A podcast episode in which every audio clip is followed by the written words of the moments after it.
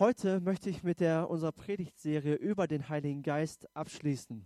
Wir hatten vier Themen jetzt oder drei Themen schon. Heute ist das vierte Thema. Und heute möchte ich über die Geistestaufe oder die Erfüllung im Heiligen Geist sprechen. Mir ist dieses Thema ein großes Anliegen. Mir ist es sehr wichtig, sonst hätten wir nicht einen ganzen Monat darüber gesprochen. Weil der Heilige Geist will dein bester Freund sein. Er will Realität in deinem Leben sein. Der Heilige Geist das ist nicht so eine Kopfsache. Ich meine, wenn ich schon der Heilige Geist sage, dann können wir oft nichts damit anfangen oder viele können damit nichts anfangen. Mit dem Vater, mit Gott, dem Vater, ja gut, das können wir noch einordnen. Vater kennen wir, Jesus Christus, dem Sohn, das können wir auch einordnen. Aber Heiliger Geist, das ist irgendwie so unbekannt. Was macht der Heilige Geist? Und deswegen, der Heilige Geist kann nicht mit unserem Verstand begriffen werden. Ich kann darüber lehren, ich kann darüber predigen, das sollten wir schon machen, wie er wirkt, was er wirkt aber so richtig eine Schublade packen können wir nicht, weil der Heilige Geist wirkt, wie er will. Jesus hat gesagt oder hat den Heiligen Geist wie mit einem Wind verglichen. Keiner weiß, woher er kommt und er weht, wie er will, der Heilige Geist. In Johannes Kapitel 3. Und so wünsche ich mir für jeden Einzelnen von uns, dass ihr oder dass der Heilige Geist eine Realität für dein Leben ist, dass du ihn erfährst, dass du dass du merkst, okay, er ist da. Der Heilige Geist ist ständig am Wirken. Der wirkt immer. Der ist immer da. Ob du das spürst oder nicht. Manchmal wirkt er auf eine spektakuläre Art und Weise, manchmal ganz, ganz unspektakulär. Aber er ist ständig am Wirken. Nur wir merken das nicht immer. Wir, wir, wir, wir, wir checken das gar nicht, dass er gerade dabei ist, etwas zu tun in unserem Herzen. Und ich bete so sehr, dass du ihn wirklich erfährst, auch heute. Oder dass du eine neue Sehnsucht nach ihm bekommst. Dass du sagst, ja, ich möchte das auch haben. Wenn das wirklich alles stimmt, was ich hier sage, dann will ich das auch haben. Dann will ich auch erfüllt werden. Und ein paar Dinge möchte ich euch mitgeben, was es bedeutet, erfüllt zu sein vom Heiligen Geist und wie man das einordnen kann. Und ich dachte mir, ich erzähle eine persönliche Geschichte von mir, wie ich den Heiligen Geist zum ersten Mal so richtig erlebt habe oder begegnet bin. Ich bin mir sicher, der Heilige Geist hat schon vorher in meinem Leben gewirkt, klar hat er das. Aber wo ich zum ersten Mal begriffen habe, okay, der Heilige Geist ist da und er, er will Teil meines Lebens sein. Und es ist eine sehr persönliche Geschichte, wo ich überlegt habe, mache ich das oder nicht. Weil wenn man Geschichten erzählt, äh, dann läuft man ständig Gefahr oder läuft man Gefahr, dass man denkt, okay, bei mir muss das genauso sein wie bei Matthias jetzt er hat das jetzt so erzählt und das ist jetzt Bums, das ist jetzt die absolute Wahrheit seiner Geschichte. Nein, das möchte ich vorab sagen. Der Heilige Geist wirkt bei jedem ganz anders, ganz unterschiedlich. Was äh, feststeht oder was die Wahrheit ist, er wirkt. Alles andere ist sehr individuell. Aber vielleicht ermutigt dich das, dich mehr nach ihm auszustrecken. Es war auf einer Jugend-Silvesterfreizeit äh, 2004, 2005. Also es ist schon lange her. Da war ich noch 18, gerade den Führerschein gemacht, noch jung und frisch. Jetzt 32, jetzt geht es auf die 40 zu, ja. Aber damals, 2004, 2005. Und in, und in diesem Jahr habe ich mein Leben äh, Jesus Christus ganz neu gegeben. Ich habe gesagt, ich möchte dir, mit, möchte dir kompromisslos nachfolgen. Ich möchte dir konsequent nachfolgen. Klar, ich bin in der christlichen Familie aufgewachsen und habe mein Leben schon öfter Jesus gegeben vorher, aber da mit 18 habe ich gesagt, jetzt gibt es keine Kompromisse mehr. Wenn, dann richtig. Und in diesem Jahr habe ich mich dann auch glaubenstaufen lassen als Zeichen dafür, für die unsichtbare und sichtbare Welt, ich gehöre zu Jesus. Und dann kam die Silvesterfreizeit. Und ähm, sie war sehr gut, sie ist bei mir hängen geblieben. Ich war auf vielen Silvesterfreizeiten, aber diese Silvesterfreizeit hat es in sich. Und zu dieser Silvesterfreizeit wurde ein Gastprediger eingeladen, der heißt Matthias Brandner, und er hat zwei Abende gepredigt. Und beide Abende waren richtig gut. Ich habe mir die Predigt nachher noch bestimmt 30 Mal angehört, 20, 30 Mal bestimmt. Es gibt so Predigten, die behält man für immer, oder? Predigten, die eindrücklich sind. Man hört ja Tausende so als langjähriger Christ, aber manche, die stechen einfach heraus. So ist das einfach. Das ist mir ganz bewusst. Der erste Abend war schon intensiv, aber der zweite Abend, da ist Folgendes passiert. Nach dem Essen bin ich in den Gottesdienstraum gegangen Und ich habe mir da so alles angeschaut. Wahrscheinlich habe ich mir die Instrumente angeschaut vom Lobpreisteam. Ich habe noch nicht damals in Band gespielt.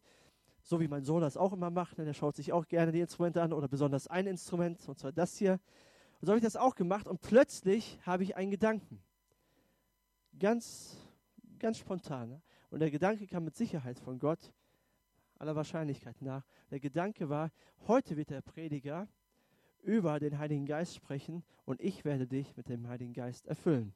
Diesen Gedanken hatte ich. Ein komischer Gedanke, oder? Der ist nicht so alltäglich, den hat man nicht immer. Den hatte ich auch nie davor und nie danach. Da hatte ich den.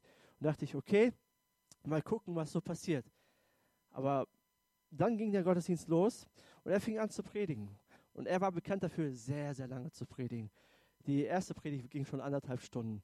Und dann fing er an zu predigen und er erzählte über seine Bekehrungsgeschichte. Und die war schon sehr, sehr intensiv, wie er sich für Jesus entschieden hat, wie er abgefallen ist, wie er eine Entscheidung für Jesus getroffen hat. Und er predigte eine Stunde lang über seine Bekehrungsgeschichte. Ich dachte, gut, okay, da habe ich mich verhör, verhört. Ne? Oder war das ein falscher Gedanke? Weil eine Stunde, dann ist eigentlich normalerweise Schluss. Ne? Da kann man nicht mehr aufnehmen. Aber das war so spannend.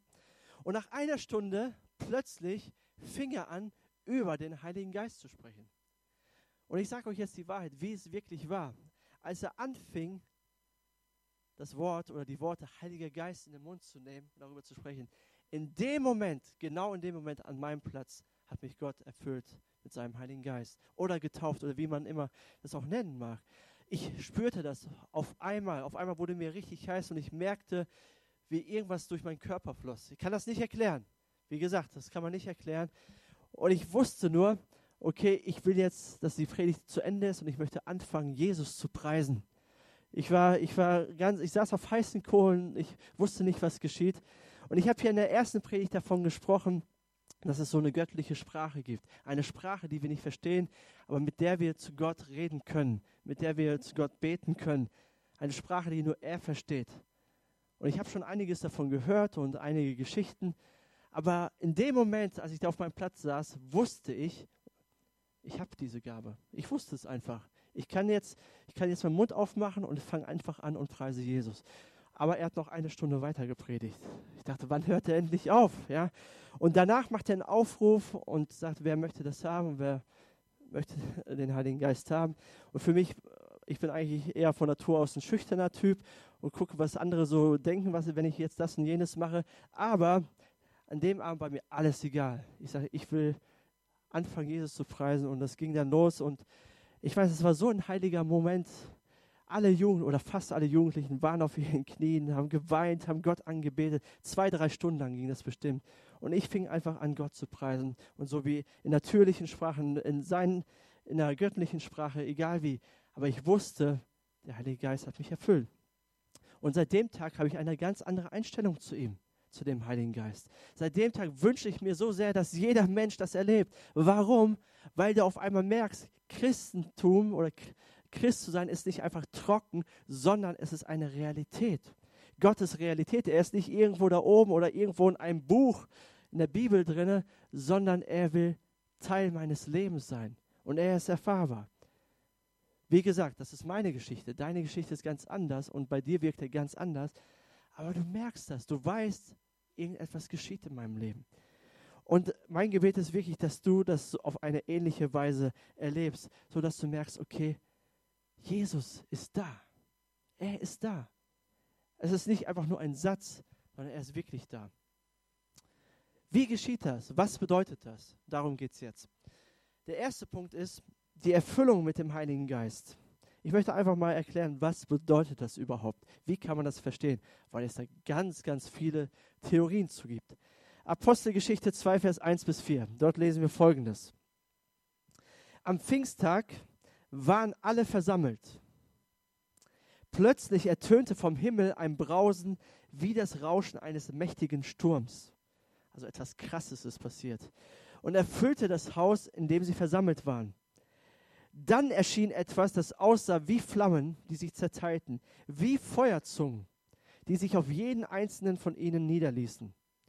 Und alle Anwesenden, das waren die Jünger von Jesus und alle, die Jesus nachfolgten, wurden vom Heiligen Geist erfüllt und fingen an, in anderen Sprachen zu sprechen, wie der Heilige Geist es ihnen eingab. Das ist der Start von Pfingsten, das haben wir letzte Woche gefeiert. Der Heilige Geist kommt, erfüllt die Menschen und die Gemeinde Jesu startet. Das ist der Startpunkt der Kirche.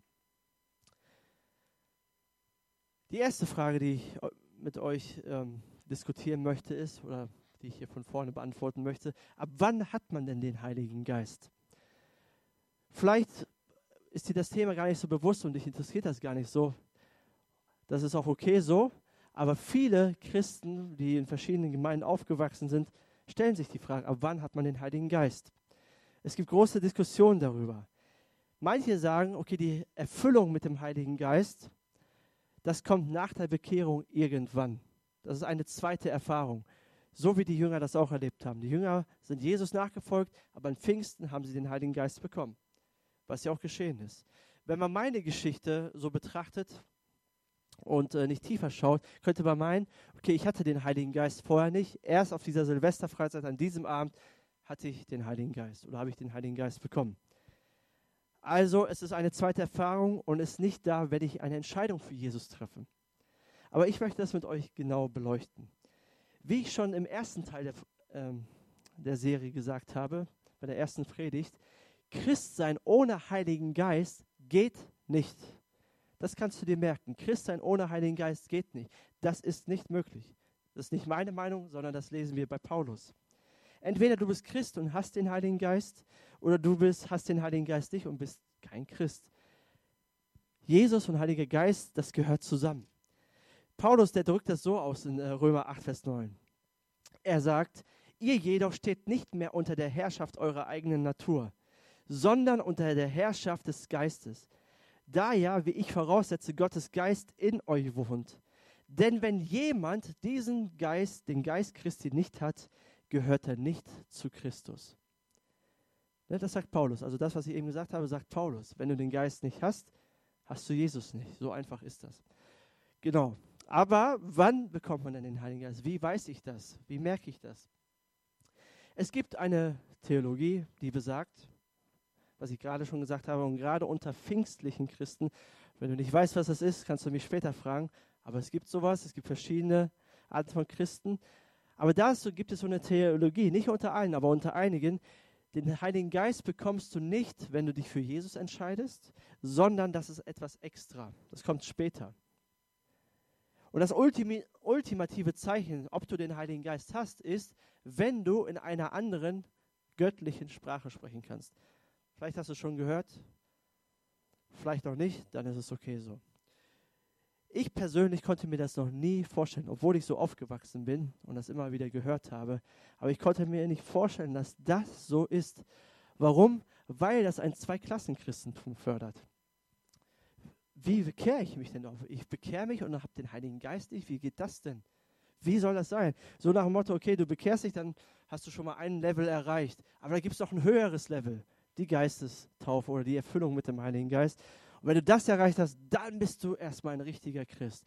Oder wenn du dann noch getauft, glaubensgetauft bist, dann bist du ein richtiger Christ. Und das fördert irgendwie so das Zweiklassen-Christentum. Und das konnte ich mir noch nie vorstellen, dass das so ist. Wie gesagt, was ich hier so erkläre, das ist meine persönliche Meinung durch Studium und so weiter. Ihr müsst das prüfen und so weiter. Ne? Es gibt viele, viele andere Meinungen. Aber ich möchte euch das einfach sagen, weil das wichtig ist, das Thema. Ich glaube, eine Frage, die man klären muss, zuallererst, was bedeutet es, ein Christ zu sein? Was bedeutet es, ein Nachfolger von Jesus zu sein? Bedeutet das, ich spreche ein Gebet nach und bin ein Christ? Bedeutet das ein Handzeichen, was wir ja hier praktizieren und was auch seine Berechtigung hat? Aber ist das Nachfolge von Jesus? Ist das ein zeichnet das einen echten Christ aus? Und ich glaube, wir müssen das neu definieren. Zuallererst, ich persönlich glaube, wenn du Christ wirst, wenn du eine, Entscheidung für Jesus triffst, kommt der Heilige Geist in dein Leben. Er kommt in dein Leben. Und jetzt möchte ich mit euch acht verschiedene Elemente betrachten, die wichtig sind für einen Nachfolger von Jesus Christus, die dazugehören. Das ist kein kein, äh, kein Acht-Schritte-Plan, ähm, Schritt 1, Schritt 2, Schritt 3, Schritt 4, sondern ich glaube, das sind alles wichtige Elemente für dein Leben als Christ, die einen Nachfolger von Jesus aus, auszeichnen. Und das Erste ist, wie wird man überhaupt Christ? Man hört das Evangelium erstmal. Das ist der Startpunkt. Okay, das ist, da ist es der Schritt Nummer eins. Du hörst das Evangelium. Egal wie, entweder du hörst es von, von hier vorne oder ein, ein Familienmitglied erzählt dir das, eine, deine Mutter, dein Vater, dein Bruder oder ein Freund von dir erklärt dir das. Aber alles beginnt damit, dass du das Evangelium hörst und dass du ergriffen bist davon. Ich meine, viele Menschen hören das Evangelium, denn wir erleben das ja auch. Und manche sagen, ich kann damit nichts anfangen. Und das ist okay, weil das ist, das ist einfach so. Das ist schade, aber das ist einfach Realität. Aber manche hören es und, wissen ganz genau, ich bin gemeint, ich brauche Jesus. Ich bin derjenige, für den Jesus sterben musste. Dann hörst du es und dann glaubst du an das Evangelium. Du vertraust dem Evangelium. Du vertraust dem Evangelium in dem Sinne, dass du weißt, okay, Jesus ist der einzige Weg zu Gott. Er ist der Einzige, der mein Leben verändern kann. Er ist der Einzige, den ich brauche. Es gibt keinen anderen Weg außer ihn. Du vertraust dem Evangelium. Das dritte ist, du tust Buße. Das kann schon vor dem Glauben kommen, das kann danach kommen, aber Buße ist ein, eine Lebenseinstellung eines Christen. Das macht man nicht nur einmal, sondern immer wieder. Warum? Weil wir immer wieder verkehrte Wege gehen. Buße bedeutet, ich kehre um von meinem alten Weg und gehe den neuen Weg. Ich kehre meinem alten Leben den Rücken und folge Jesus nach. Das bedeutet Buße. Und ich glaube, wenige Menschen oder wenige Christen tun wirklich Buße. Hast du Gott schon um Vergebung gebeten für deine Schuld und Sünden? Hast du es bereut, dein altes Leben? Weil ich glaube, wenn wir erst echt richtig Buße tun, um Vergebung bitten, dann sind wir wirklich frei, den neuen Weg zu gehen. Weil wir merken, okay, das alte Leben will ich nicht mehr, ich will das Neue, was Jesus hat. Aber es ist ein wichtiges Element. Das vierte, was Gott tut oder was einen Christen auszeichnet, ist die Heilsgewissheit. Was heißt Heilsgewissheit? Das ist ein theologischer Begriff. Er bedeutet einfach so viel, ich weiß, dass ich gerettet bin. Ich weiß, dass ich zu Jesus gehöre. Davon habe ich auch schon gesprochen. Der Heilige Geist ruft in mir oder schreit in mir, du bist Kind Gottes, du hast einen Vater im Himmel, der dich liebt. Weißt du, dass du zu Jesus gehörst? Wenn du es nicht weißt, lade ich dich ein, auch nach dem Gottesdienst Gespräch zu suchen, für dich beten zu lassen. Und Heilsgewissheit ist auch nicht unbedingt eine Gefühlssache, sondern es ist auch eine Entscheidungssache oder eine Sache, die ich, die ich für mein Leben proklamieren muss. Ich bin gerettet, weil Jesus es gesagt hat. Weil wenn ich ihm vertraue, wenn ich seinen Namen anrufe, bin ich gerettet. Gut, das ist auch ein Element. Das fünfte ist Hingabe. Ich gebe mein Leben jetzt für Jesus Christus hin. Ich folge ihm nach. Ich diene ihm. Ich diene ihm und Menschen. Ich will nicht mehr für mich selber leben, sondern ich lebe für ihn. Das gehört zu einem Christen dazu. Das sechste ist, und das, und das glaube ich, ist die Glaubenstaufe. Eine ich lasse mich taufen, vor der sichtbaren und unsichtbaren Welt sage ich, ich gehöre zu Jesus. Eine Taufe ist wie eine Hochzeit. Es, man ist schon vorher zusammen, ne, man ist verlobt mit seinem Partner, aber auf der Hochzeit macht man es öffentlich und mit dem Ring dann noch dazu, wir gehören zusammen, wir teilen unser Leben. Und genauso ist eine Taufe auch. Eine Taufe bedeutet nichts anderes als zu sagen, ich gehöre Jesus und er gehört zu mir, wir sind eins, wir gehören zusammen, für immer und ewig. Der Empfang der Gabe des Heiligen Geistes gehört dazu, wie ich schon gesagt habe. Das ist nicht das, was als siebtes passiert. Der Heilige Geist ist in dem ganzen Prozess drin. Er tut alles. Und das achte, Gemeindezugehörigkeit ist genauso wichtig. Ihr findet das auch alles auf eurer Predigtmitschrift. Das ist sehr klein, ich weiß. Aber Gemeinde ist genauso wichtig. Du wirst der globalen, der weltweiten Gemeinde hinzugetan, aber auch einer lokalen Gemeinde, wo du wachsen kannst im Glauben. Wenn ein Element fehlt, gerät etwas in Schieflage. Dann ist man nicht ganz gesund. Und der Heilige Geist kommt in dein Leben und führt dich durch diesen ganzen Prozess. Er macht dir Dinge klar. Er sagt, okay, das, Jesus ist für dich gestorben. Er meint dich, er liebt dich. Er will dein Leben verändern. Er will dich neu machen. Er macht dir die Taufe groß. Er macht, er macht dir die Geistesgaben groß. Er macht dir groß, ey, es gibt mehr. Es gibt mehr. Es geht immer weiter. Und wenn der Heilige Geist einmal in dein Leben kommt, dann machst du verschiedene Erfahrungen. Dann machst du eine zweite Erfahrung, dann machst du eine dritte Erfahrung, eine vierte, eine fünfte, eine hundertste Erfahrung. Du machst immer weitere Erfahrungen. Und das, was ich erlebt habe in meiner Geschichte, die ich erzählt habe, war einfach eine andere Erfahrung. Es, ich habe jetzt nicht das nächste Level erreicht, und oh, jetzt bin ich der Superheilige, ja, sondern es war einfach eine weitere Erfahrung mit dem Heiligen Geist. Und seitdem habe ich ganz, ganz viele Erfahrungen weitergemacht mit dem Heiligen Geist. Es ist wie wenn man einen Baum pflanzt. Es ist erstmal eine kleine Saat. Dann begießt man die und dann wächst sie auf. Der Baum wird größer, dann wird er größer und größer und irgendwann bringt er sogar Früchte. Und irgendwann ist es ein schöner Baum. Und so ist auch das Leben eines Christen zu verstehen. Der Heilige Geist kommt in dein Herz. Vielleicht ist er noch ganz klein in deinem Herzen, aber irgendwann, wenn du dich um deine Beziehung mit Jesus kümmerst, wächst er und dann wird er größer und dann trägst du Früchte. Ne? So müsst ihr euch das vorstellen. Es geht nicht um, um ein Level zu erreichen, sondern zu wachsen im Glauben. Das will der Heilige Geist bewirken. Und der Heilige Geist wirkt ständig in deinem Leben. Und das Zeichen, ob, du, ob der Heilige Geist in dir lebt, ist nicht eine Geistesgabe. Das kann auch eine Geistesgabe sein, wie in Zungen zu sprechen, wie in anderen Sprachen zu reden oder prophetisches Reden. Das kann es auch sein. Aber das Zeichen, ob Jesus in dir ist, durch den Heiligen Geist, bringst du Frucht in deinem Leben. Sieht man Lebensveränderung, wird Liebe, Freude, äh, Freundlichkeit, Sanftmütigkeit, Geduld, wird das sichtbar in deinem Leben. Und ich rede nicht von Perfektionismus, sondern ich rede davon, auf dem richtigen Weg zu sein. Kann man Jesus in dir sehen? Und dann weißt du, okay, ich gehöre zu ihm. Und deswegen ist es auch immer gut, das lehrt die Bibel ja auch, immer zu reflektieren, immer zurückzuschauen, zu gucken, okay, wo war ich und wo bin ich jetzt? Und das erfüllt einen mit Dankbarkeit und man merkt, okay, bin ich auf dem richtigen Weg. Ich hoffe, ich konnte das gut erklären, was ich meine. Auf jeden Fall, der Heilige Geist will dich immer erfüllen. Jeden Tag. Jeden Tag am besten. Das zweite ist, durch die Erfüllung mit dem Heiligen Geist bekommst du neue Kraft. In Apostelgeschichte 1, Vers 8 lesen wir. Aber wenn der Heilige Geist auf euch herabkommt, werdet ihr mit seiner Kraft ausgerüstet werden. Und das wird euch dazu befähigen, meine Zeugen zu sein. In Jerusalem, in ganz Judäa und Samarien und überall sonst auf der Welt, selbst in den entferntesten Gegenden der Erde. Wenn du erfüllt wirst mit dem Heiligen Geist oder getauft wirst mit dem Heiligen Geist, bekommst du neue Kraft. Das Wort für Kraft ist im Griechischen Dynamis. Davon haben wir unser Wort Dynamit her. Und dieses Wort Kraft bedeutet Wunderkraft, Gotteskraft, Macht, Stärke, und Jesus besaß diese explosive Kraft Gottes in seinem Leben. Deswegen konnte er Wunder tun, deswegen konnte er Menschen heilen, konnte er für Menschen da sein, weil er diese Kraft hatte. Und wenn der Heilige Geist in dein Leben kommt, bekommst du dieselbe Kraft, die Jesus Christus von den Toten auferweckt hat. Das sagt die Bibel.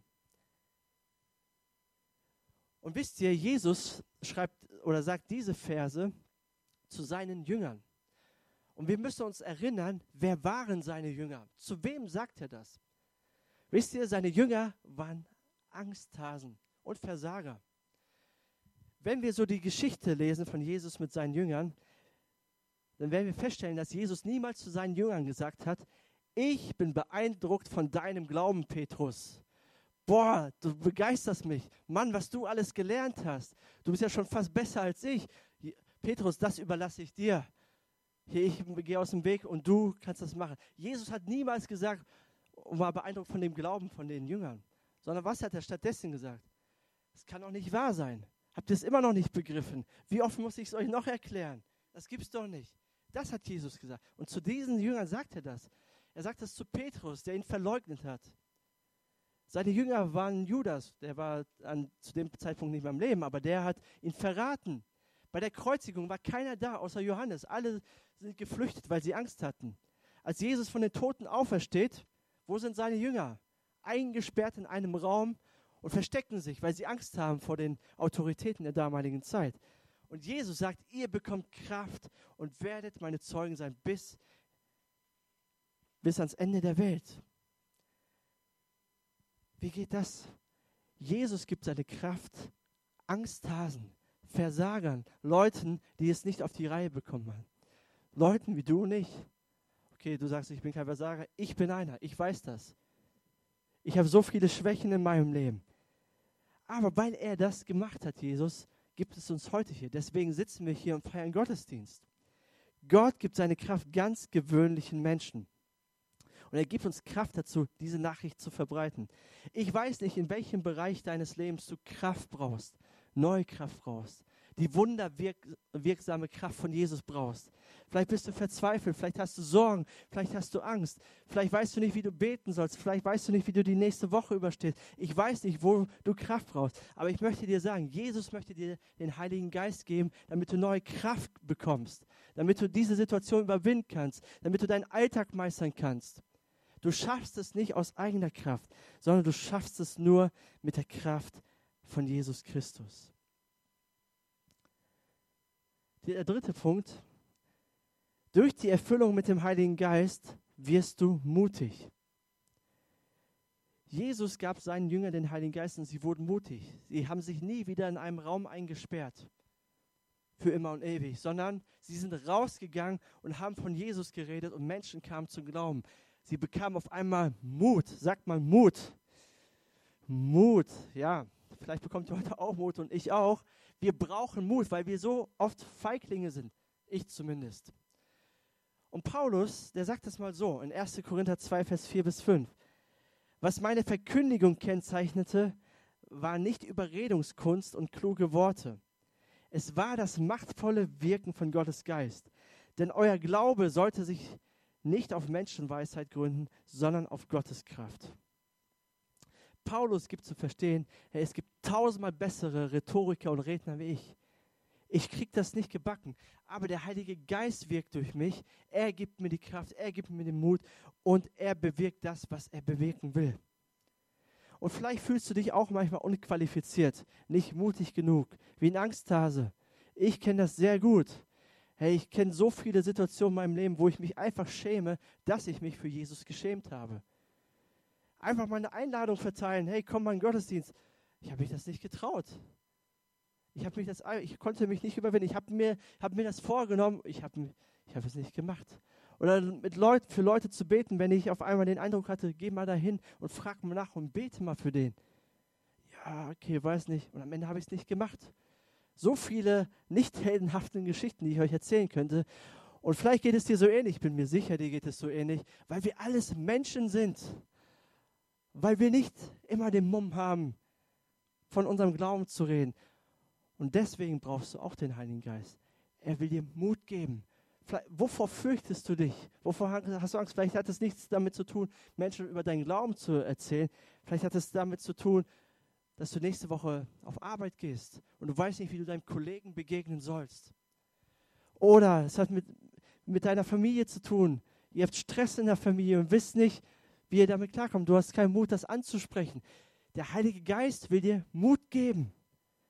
Konkret in deiner Alltagssituation. Er ist nicht irgendwo, der da oben schwebt, sondern er ist direkt bei dir und in dir und möchte dir das geben. Er möchte dir helfen, Mut zu haben. Und vielleicht betest du das heute einfach gleich im Anschluss, wenn wir beten. Heiliger Geist, gib mir Mut für Punkt, Punkt, Punkt. Wofür brauchst du Mut? Vielleicht ist es Zeit, dass du jemanden einlädst zu Rock den Sommer oder ein Fußballtrainingslager. Heiliger Geist, gib mir Mut. Ich weiß nicht, was ich sagen soll. Aber Jesus hat gesagt, ich werde euch die Worte geben. Und wir müssen die Leute nicht zulabern. Okay? Das brauchen wir nicht. Wir können einfach nur sagen, hey, wir haben was Cooles hier. Willst du nicht dabei sein? Vielleicht brauchst du den Mut, um für jemanden zu beten oder mit jemandem ein Gespräch anzufangen, mit jemandem mal ehrlich zu sprechen. Der Heilige Geist will dir diesen Mut geben. Denn die Kraft, die Christus aus den Toten auferweckt hat, ist in dir und will durch dich wirken. Amen. Mich begeistert das, dass ich das nicht aus meiner Kraft machen brauche, sondern er hilft mir. Der vierte und der letzte Punkt ist, durch die Erfüllung mit dem Heiligen Geist erfährst du die ganze Fülle. Gottes, die ganze Fülle Gottes. Was ist damit gemeint? Ich glaube, viele Christen in unserem Land oder viele sogenannte Christen, die sich als Christen bezeichnen würden, haben das Christsein auf ein sehr oberflächliches Niveau reduziert. Ja, ich glaube an Gott, ich gehe in die Kirche, ich tue das und jenes, ich spende vielleicht und ich versuche, ein guter Christ zu sein. Das sind, wie gesagt, das sind alles gute Dinge, aber das kann doch nicht alles sein, oder? Hey, wenn mein Christsein so wäre, ich glaube, ich wäre keiner mehr. Und wenn man sich dann das Leben anschaut von den sogenannten Christen, stellt man fest, das sieht nicht viel anders aus wie von Menschen, die nicht Christen sind. Vielleicht sogar noch viel schlimmer als von Menschen, die nicht Christen sind, die nicht glauben. Immer noch verletzt, immer noch nach irgendwelchen Dingen süchtig, immer noch voller Sorgen, immer noch zerbrochen, immer noch Beziehungsprobleme, immer noch kein Glauben, immer noch kein Sieg. Es geschieht nichts. Warum? Weil Kraft fehlt. Und viele, viele wissen gar nicht, was der Heilige Geist tun will. Weißt du, was der Heilige Geist in deinem Leben tun will? Er will dir die Fülle Gottes geben. Paulus, der drückt das so aus in Epheser 3, Vers 19. Er sagt, ja, ich bete darum, dass ihr seine Liebe versteht, die doch weit über alles Verstehen hinausreicht und dass ihr auf diese Weise mehr und mehr mit der ganzen Fülle des Lebens erfüllt werdet, das bei Gott zu finden ist. Christsein hat nicht nur was, was damit zu tun, gute Dinge zu tun. Nur weil du gute Dinge tust, heißt es nicht, dass du Kraft hast. Aber Christsein hat was damit zu tun, dass du überfließt, dass du die Liebe Gottes immer mehr und mehr begreifst, dass du erfüllt bist von der Kraft Gottes, dass du merkst, okay, Christsein ist oder Jesus ist Realität in meinem Leben. Er ist nicht nur irgendjemand, der irgendwo in der Bibel drin steht und irgendwie so ein toter Buchstabe ist, die, die man dann auch noch lesen muss, die Bibel, sondern er will präsent sein in deinem Alltag. Er möchte deinen Charakter verändern. Er möchte dir, er, er möchte dich verändern. Er möchte, dass du Freude erlebst, auch wenn du durch schwierige Situationen gehst, dass du Frieden in dir hast. Dass du übernatürlichen Frieden hast. Das kannst nicht du machen, sondern das kann nur der Heilige Geist machen. Du kannst es niemals aus eigener Kraft schaffen, nur mit seiner Kraft. Was kannst du tun? Ich habe jetzt viel erklärt, aber wie ich schon gesagt habe am Anfang, der Heilige Geist ist nicht eine Kopfsache. Okay, so und so funktioniert das und bei Matthias hat das so funktioniert. Also wende ich das so an, acht Schritte Programm, bam, bam, bam, bam. Nein, bitte Gott, erfüll mich mit dem Heiligen Geist. Jesus wird auch der Täufer im Heiligen Geist genannt in der Bibel. Er möchte dir diese Kraft, diese Dynamis geben. Bitte ihn. Sag Jesus, erfüll mich mit deinem Heiligen Geist. Ich brauche deine Kraft, ansonsten schaffe ich es nicht. Ich kriege es nicht gebacken, ich kriege es nicht geregelt. Und dann, wenn du schwach bist, gibt er dir Kraft. Amen. Lass uns zusammen beten. Jesus, ich danke dir,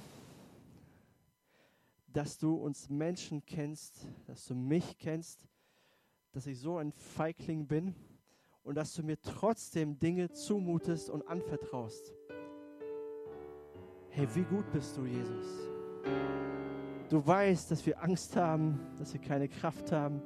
Und du sagst, geht hin in alle Welt und verkündigt das Evangelium. Ich traue euch das zu.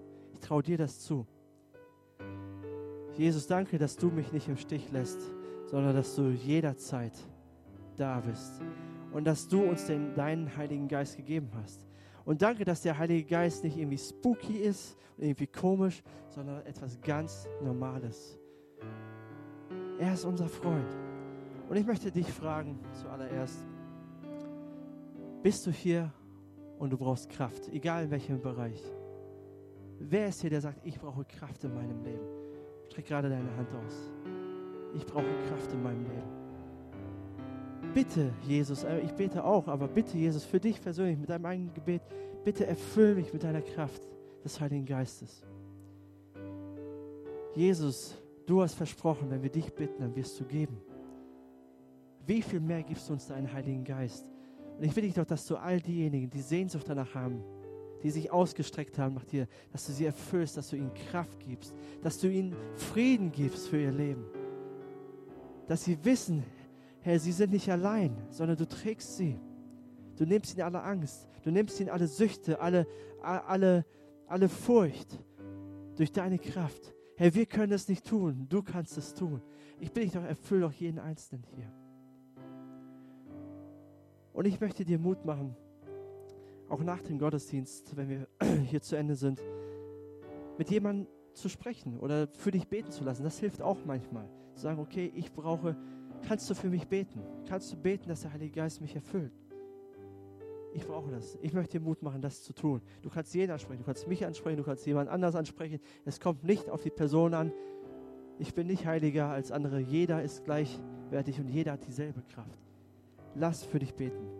Das Zweite ist, was ich fragen möchte, ist, folgst du Jesus schon? Hast du dein Leben Jesus schon gegeben? Wirklich, echt? Jesus hat schon alles für dich getan. Er ist für dich gestorben. Und du hast das Evangelium gehört. Du hast gehört, dass Jesus für dich gestorben ist, für dich auferstanden ist, damit du Leben haben kannst. Aber wir müssen auch eine Entscheidung treffen. Wir müssen dem vertrauen. Weil all das, wovon ich geredet habe, beginnt mit einer Entscheidung für Jesus. Ansonsten hat es keinen Zweck. Und wenn du noch nie eine Entscheidung für Jesus getroffen hast, möchte ich dich einladen, das zu tun. Und hier handhaben wir das so, dass wir die Hand ausstrecken, während alle Augen geschlossen sind und ich dann für dich bete. Wer ist hier, der sagt, ich möchte Jesus Christus nachfolgen? Ich möchte mein Leben ihm geben. Danke. Danke. Und ich mache das heute so, ich werde ein Gebet vorsprechen und du kannst es für dich persönlich nachsprechen. An deinem Platz, wo du bist. Und nicht das Gebet zählt, sondern dein Herz zählt. Das ist das Entscheidende. Ich fange an. Herr Jesus Christus, ich danke dir, dass du mich liebst. Und ich danke dir, dass du deine Liebe am Kreuz für mich bewiesen hast. Dass du für meine Schuld, für meine Fehler, für mein Versagen gestorben bist. Aber dass du auch auferstanden bist, damit ich neues Leben haben kann. Und ich bitte dich um Vergebung für all mein Versagen, für all meine Fehler. Und jetzt lass uns mal einen Moment Pause machen und überleg mal, wofür willst du Gott um Entschuldigung bitten, um Vergebung bitten? Und sprich es einfach für dich persönlich aus. Ich gebe einen Moment der Stille.